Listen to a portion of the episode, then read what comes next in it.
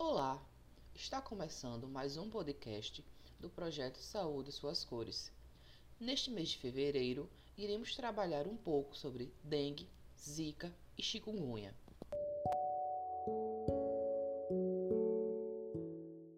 Essas doenças são tidas como arboviroses e são causadas pelo arbovírus.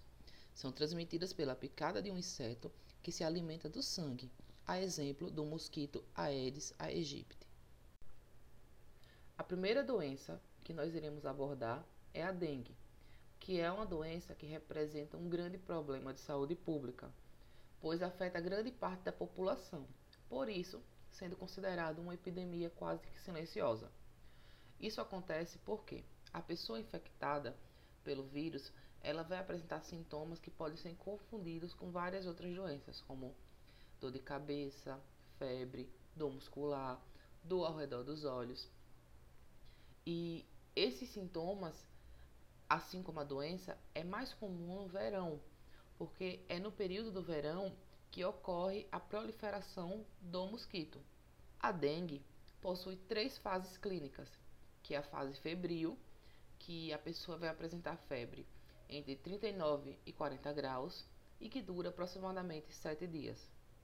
A fase crítica é a fase onde pode haver hemorragia e disfunção dos órgãos. E a última fase, que é a fase de recuperação, que é quando se tem a remissão dos sintomas. Outra doença que é bastante conhecida é a Zika, que ela pode causar alterações neurológicas na criança, que é denominada de microcefalia. A Zika é uma doença viral aguda que na maioria dos casos tem uma evolução positiva da doença. A pessoa infectada com o Zika vírus pode apresentar dores nas articulações, vermelhidões nos olhos, erupções cutâneas e febre.